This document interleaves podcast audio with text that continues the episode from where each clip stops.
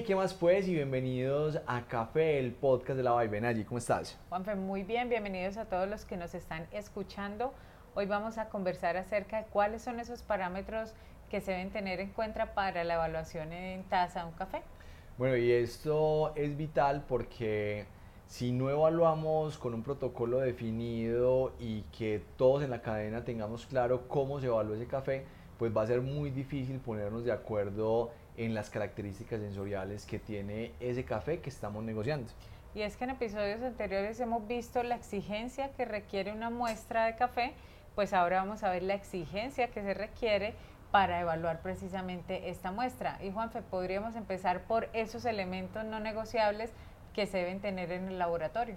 Bueno, para evaluar la muestra de café en taza, pues tenemos que tener una tostadora, tenemos que tener, si es posible, un medidor de color o un colorímetro que según los parámetros de la SCA, que es el protocolo como más utilizado en todos los laboratorios del mundo, el café para acatarlo o para evaluar sus características sensoriales tiene que estar entre 55 y 65 Actron, que es una medida de color.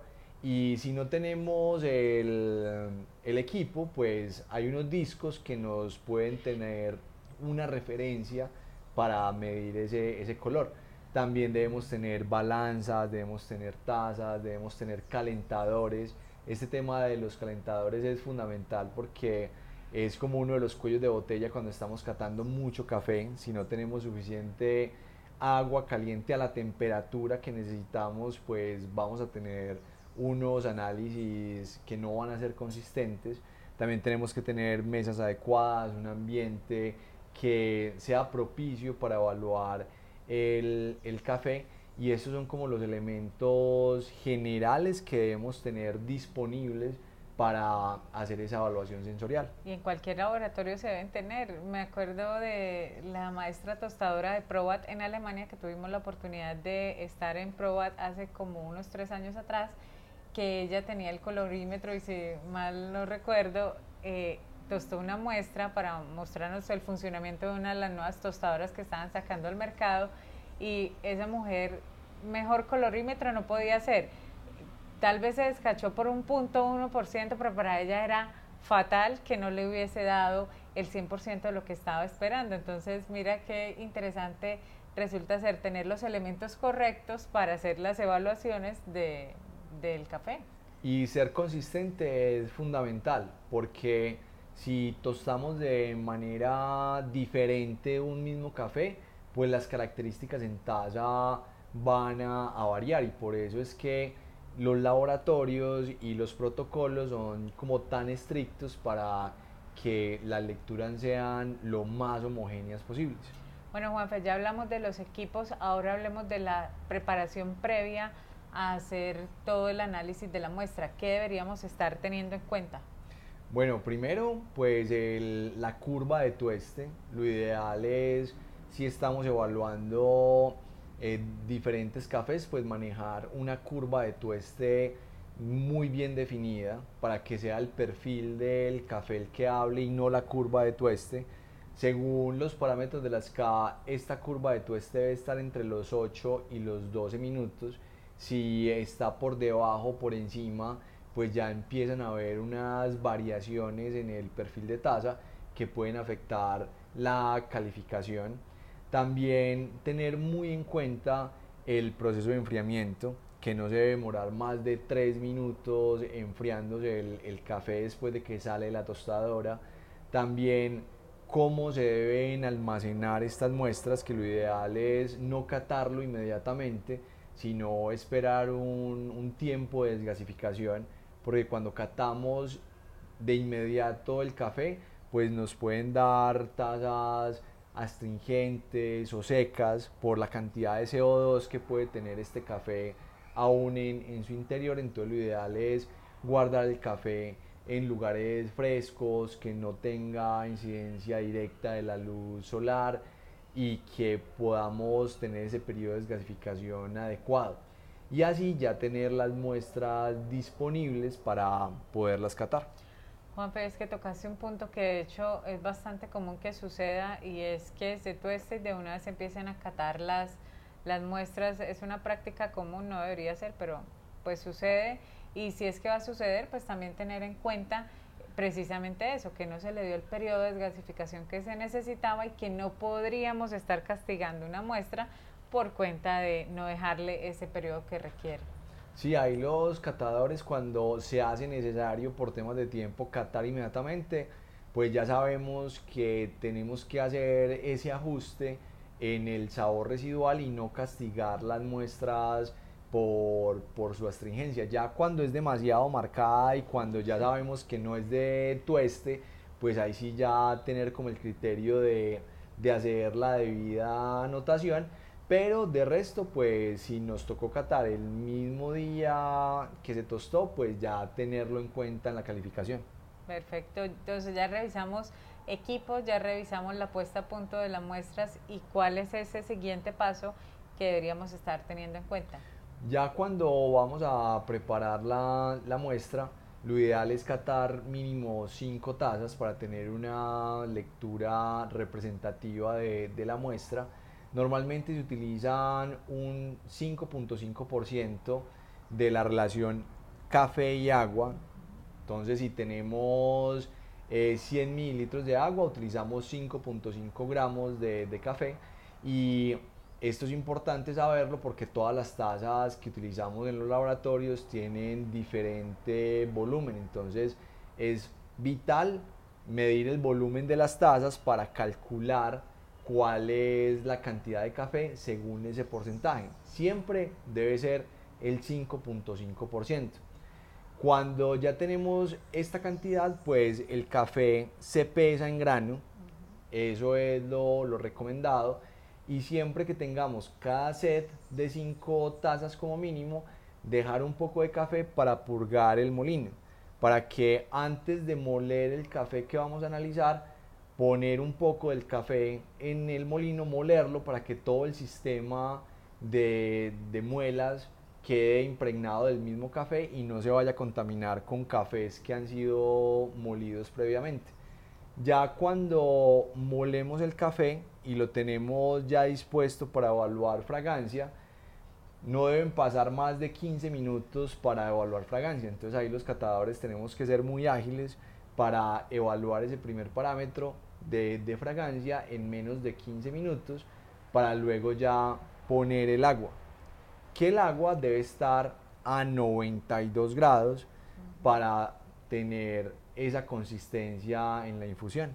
Entonces ya nos estamos dando cuenta qué tan riguroso puede llegar a ser este paso a paso para evaluar una muestra de café. Entonces vemos que la rigurosidad no solo obedece a la muestra como tal, que está siendo evaluada, sino también a lo que cada catador debería estar teniendo en cuenta en su mesa de cata, los elementos, cuál es esa puesta a punto, el tema, lo que mencionabas tú del agua hace un rato, que, que termina siendo el cuello de botella de, de, las catas muchas veces si no se cuenta con, con la cantidad necesaria.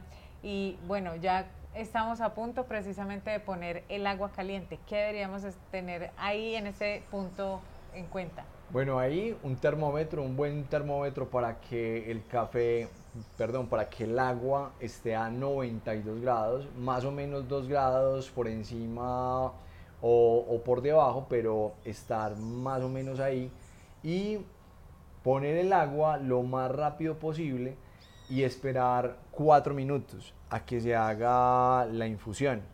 Y en las tazas ya con el agua se debe formar una costra, que es una capa de café que queda flotando y eso es un indicador que nos da el café que quedó bien tostado o que tiene la frescura adecuada o que la temperatura del agua efectivamente estaba a la temperatura que debía estar.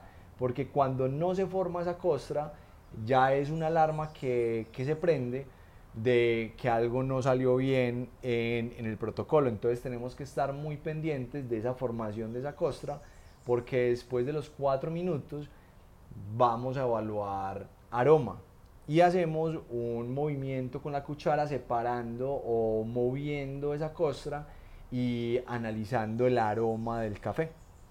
Así es, Juanpa. Entonces, nuestro consejo acá también es tener como el checklist de esos elementos que deberíamos tener en cuenta, como cronómetro, como el termómetro, obviamente el calentador, las tazas. Aunque suene muy obvio, créanme, en el momento de ejecutar es muy probable que algo falte y que precisamente no se pueda llevar esa rigurosidad del protocolo. Entonces, tengan ese checklist y antes de empezar a vertir agua, a, a, moler café, pues que realmente tengan todos los elementos que se necesitan.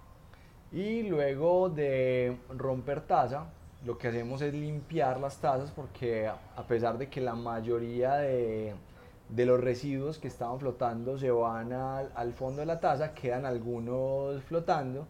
Entonces para evitar accidentes cuando estemos catando el café, se retiran todos los residuos que queden flotando y esperamos a que el café esté a una temperatura adecuada para ya hacer el análisis de sabor, de acidez, de sabor residual, de dulzura, de balance, que son todas las características que le evaluamos a un café para dar su calificación final.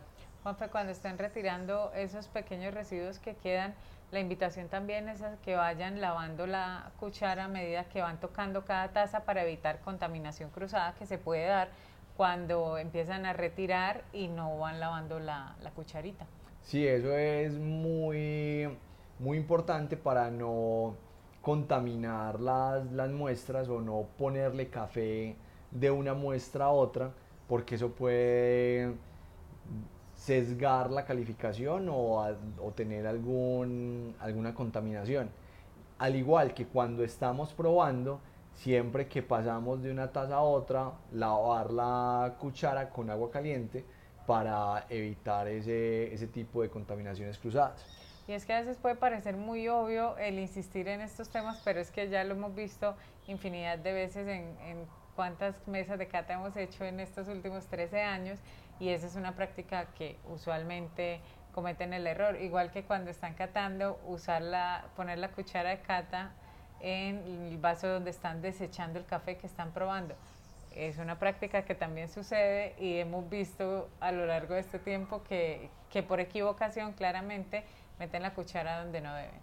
Bueno, y a todos los empresarios que nos están escuchando, independiente del segmento de la cadena de valor donde estén, pues ya tienen una visión general de lo que hacemos en el laboratorio cuando vamos a hacer el análisis sensorial de, del café.